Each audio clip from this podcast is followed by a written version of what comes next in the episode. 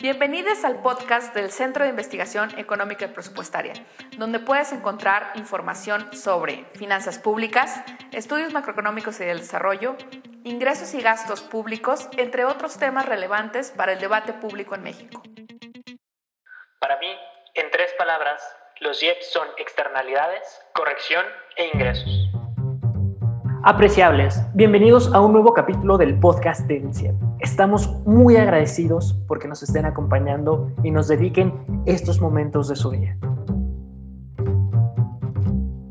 Se suele decir que en la vida hay pocas cosas que son 100% seguras y una de ellas es pagar impuestos. Los encontramos en muchos lugares, incluso en nuestras compras cotidianas, dado que los productos tuvieron una carga del IVA o impuesto al valor agregado. Cuando trabajamos, por ejemplo, nos encontramos con otro tipo de impuesto que se cobra sobre un porcentaje de nuestro ingreso. A esto se les conoce como impuesto sobre la renta o ISR y de nuevo, los impuestos se hacen presentes en nuestra vida. Pero hay un tipo de impuesto que tiene un comportamiento diferente, dado que no solo buscan recabar ingresos para la federación, sino modificar nuestro comportamiento. Es por eso que el día de hoy hablaremos de los impuestos especiales a productos y servicios, mejor conocidos como IEPS. Para profundizar al respecto nos acompaña Adrián García y Judith Méndez, coordinadores del área de ingresos y salud en CIEP, respectivamente. Judith, Adrián, bienvenidos. Permítanme plantear la situación inicial. Y creo que no hay nada más esencial que empezar con una muy buena definición. Entonces, por favor, Adrián, no sé si nos pudieras contar qué son los impuestos especiales a productos y servicios, mejor conocidos como IEPS. Hola Alberto, muchas gracias por la invitación. Bueno, primero me gustaría diferenciar entre dos tipos de impuestos, los impuestos al ingreso, que se conocen como impuestos directos, y los impuestos al consumo, conocidos como impuestos indirectos. Los impuestos al ingreso graban directamente las percepciones monetarias, como es el caso del ISR, mientras que los impuestos al consumo no dependen del ingreso, sino que graban las compras que, se realizan. Eh, el más común de los impuestos al consumo es el IVA, el cual graba una tasa de 16% de la mayoría de los productos o servicios que consumimos. El IEPS es también un impuesto al consumo, aunque la cantidad de productos que graba es mucho menor que el IVA y son productos cuyo consumo genera externalidades negativas que no están contabilizadas por el mercado. Eh, ¿Qué quiere decir esto? Pongamos, por ejemplo, el caso de bebidas alcohólicas. En el precio del producto se incluye, por ejemplo, el costo de los productos necesarios para su fabricación, el costo de distribuirlo, el margen de ganancia, etcétera. Con esto se llega a un precio de venta. Sin embargo, al consumirlo, esto también puede generar costos adicionales, como costos en salud por daños eh, en el hígado este costo no está considerado en el mercado y un impuesto como el IEPS busca disminuir el consumo y a la vez internalizar estos costos que no están cuantificados. Nos mencionaste que, por ejemplo, las bebidas alcohólicas tenían un tratamiento de IEPS, pero en México, ¿qué otros productos y servicios tienen IEPS? Además de las bebidas alcohólicas que ya mencionábamos, eh, adicionalmente el cigarro, eh, las gasolinas, las bebidas saborizadas, las bebidas energizantes, eh, los combustibles fósiles, plaguicidas, y alimentos de alta densidad calórica y también algunos servicios, como por ejemplo los juegos de, apuesta, eh, se encuentran grabados con el IEPS. Vamos con un ejemplo de cómo repercute la carga de un impuesto en nuestra toma de decisiones. Y para esto pasamos contigo, Judy.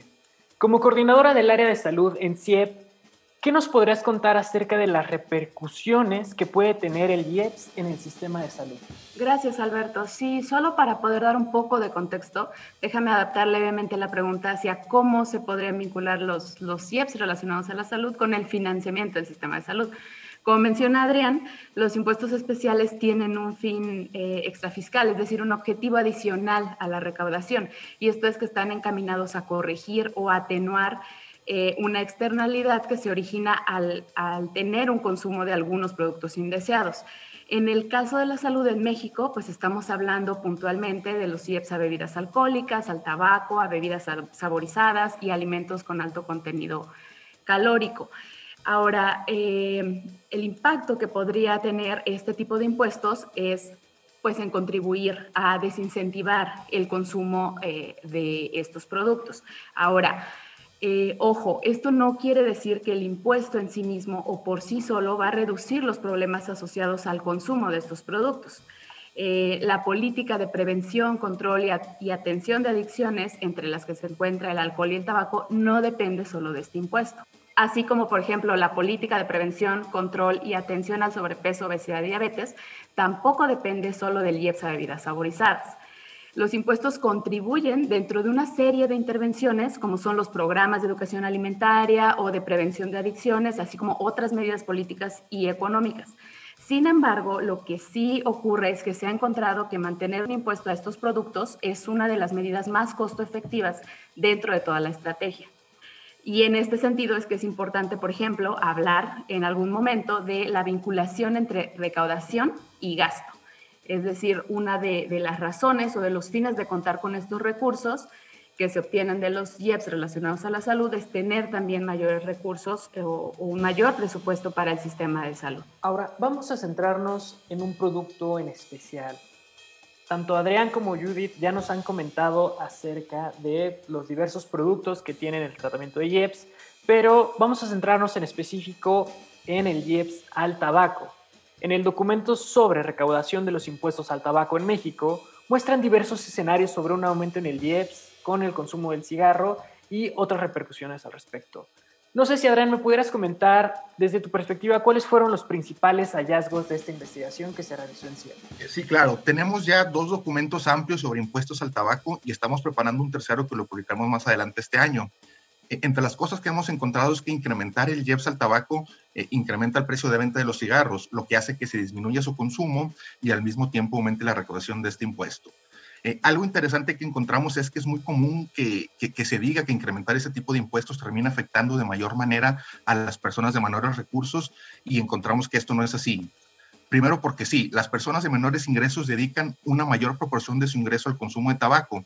Sin embargo, también son más sensibles a los cambios en el precio por lo que al aumentar el precio disminuyen su consumo en mayor medida. Adicionalmente, en el largo plazo, si se considera la reducción en los gastos en salud, el impuesto termina siendo progresivo, progresivo, perdón, debido a que estos ahorros en salud son mayores que el gasto adicional causado por el aumento en el precio. Y al respecto con esto también, eh, les comento que desarrollamos un, un, simulador en el que los usuarios pueden observar qué pasa con la recaudación, el precio y el consumo al cambiar el impuesto y está disponible eh, en nuestro sitio web jeffsaltabaco.ciep.mx. Sabemos, Judith, que este documento en especial tiene repercusiones muy importantes sobre el financiamiento en el sistema de salud, entonces no sé si gustarías complementar la respuesta. Sí, claro. Eh, bueno, el documento también incluye toda una parte del, del, área de salud, de cómo afecta el consumo de tabaco y cómo se ve la recaudación por el IEPS al tabaco. Entonces, dentro de algunas de las menciones importantes es, eh, bueno, enfatizar que cada año fallecen más de 51 mil mexicanos a causa de estas enfermedades eh, relacionadas al consumo de tabaco y los costos se pueden incluso dividir en, en, dos tipos, costos directos y costos indirectos. Los costos directos son los que se atribuyen directamente a los costos médicos, por ejemplo, de atenderse de alguna de estas enfermedades que está relacionada al consumo de tabaco. Y los indirectos te hablan también de una pérdida, por ejemplo, de productividad o de los periodos de discapacidad causados por estas enfermedades. Entonces, eh, en los documentos y las investigaciones que realizamos, analizamos estos dos tipos de costos. Y a lo que llegamos también es que el presupuesto que se requeriría, por ejemplo, para la atención de estas enfermedades asociadas al tabaquismo se aproxima a 48 mil millones de pesos. Eh, sin embargo, la brecha, existe una brecha muy importante respecto a lo que efectivamente se destina para la atención de estas enfermedades. Esto, entre otras cosas, debido al, poco financiamiento o al bajo presupuesto que se encuentra para, el sistema de salud. De aquí es que eh, hablamos de esta vinculación entre la recaudación y el presupuesto para salud, ya que los recursos que se obtienen de, de la recaudación de los impuestos al tabaco podrían utilizarse para financiar eh, parte del presupuesto para el sistema de salud y disminuir la brecha que existe entre lo que cuesta atender a, la población de estas enfermedades y lo que efectivamente se destina, que sí es una diferencia importante. Y en este caso la pregunta resulta prácticamente inevitable, Judith. ¿Se pueden etiquetar los recursos que se recaudan a través del IEPS?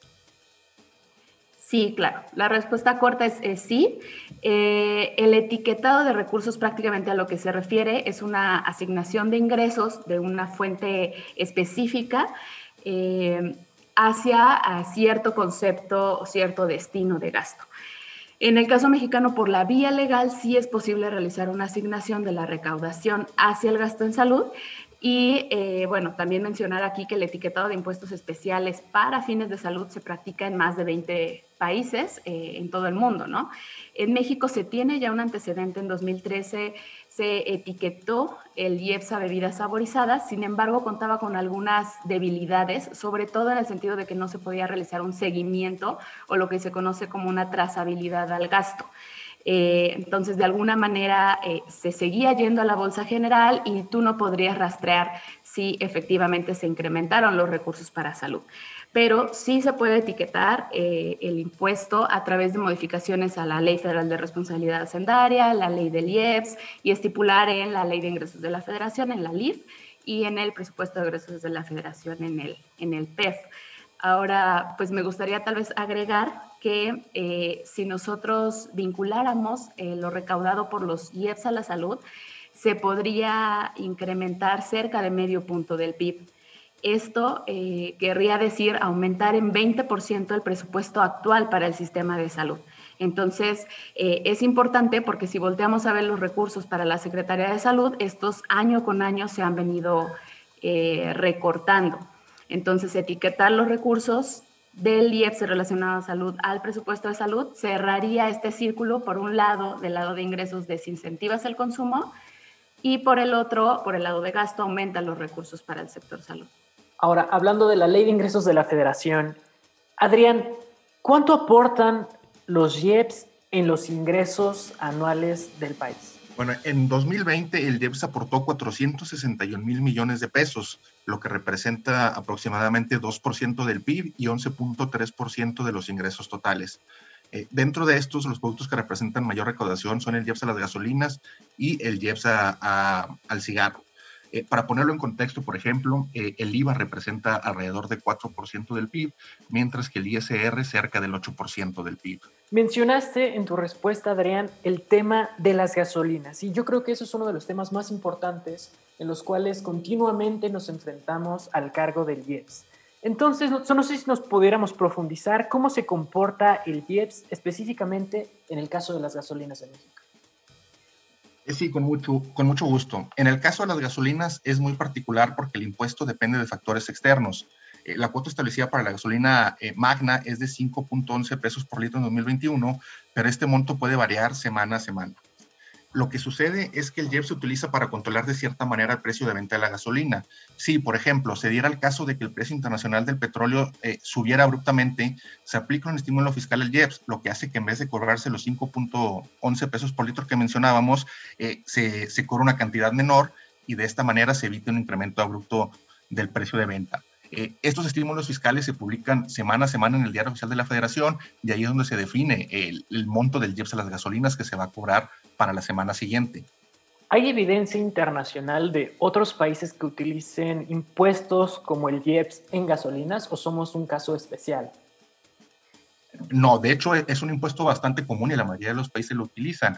Y en general, eh, el IEPS en México, aún cobrado eh, la tasa completa, lo que les mencionaba de los 5.11 pesos por litros, eh, no es dentro de los altos en el mundo. Generalmente nos comparamos con Estados Unidos, en donde sí el IEPS a las gasolinas es, es más bajo, pero comparado a nivel internacional, los 5.11 pesos, pesos por litros que aquí se cobran son relativamente bajos. Y ahora, desde su perspectiva, ¿Cuál es el futuro de los IEPS en México? Es decir, veremos en el futuro cercano el tema de dirigir los recursos a un fin en especial, como lo comentó Judy, la financiación de los servicios de salud.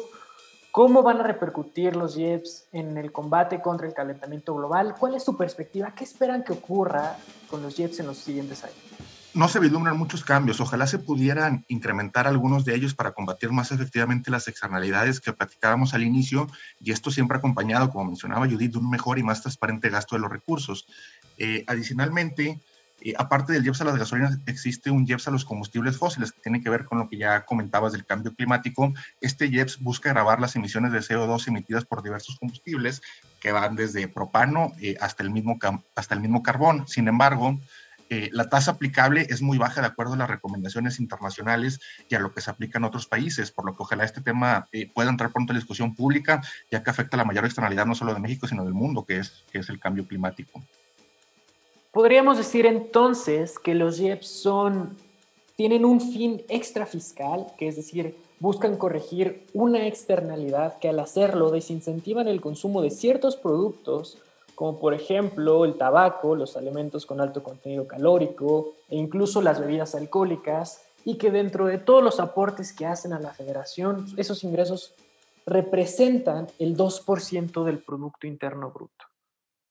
Ahí lo tenemos, Judith, Adrián, muchísimas gracias por esta conversación. Cerremos por favor con el ejercicio al cual invitamos a todas las personas que nos escuchan para participar con el hashtag en tres palabras. Entonces, para ustedes y en tres palabras, ¿qué son los IEPS? Para mí sería externalidades, mercado y recaudación. Para mí, en tres palabras, los IEPS son recaudación, externalidad y aminorar.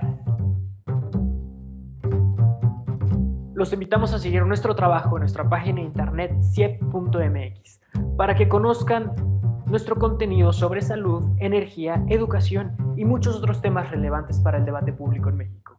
Además, en nuestra página de internet podrán encontrar la investigación que formó parte de nuestra conversación el día de hoy. Los leeremos en Twitter, donde nos encantará saber para ustedes y en tres palabras qué son los CIEPs. Los invitamos a seguir nuestro trabajo en todas nuestras redes sociales como CIEPMX. Gracias Adrián, gracias Judith, gracias a ustedes por acompañarnos. Nos escuchamos en la próxima, los leemos ahora. Gracias por escucharnos. ¿Y para ti, cuáles son tus tres palabras? Compártelas con el hashtag en tres palabras en Twitter y Facebook, donde podrás encontrarnos como CIEPMX.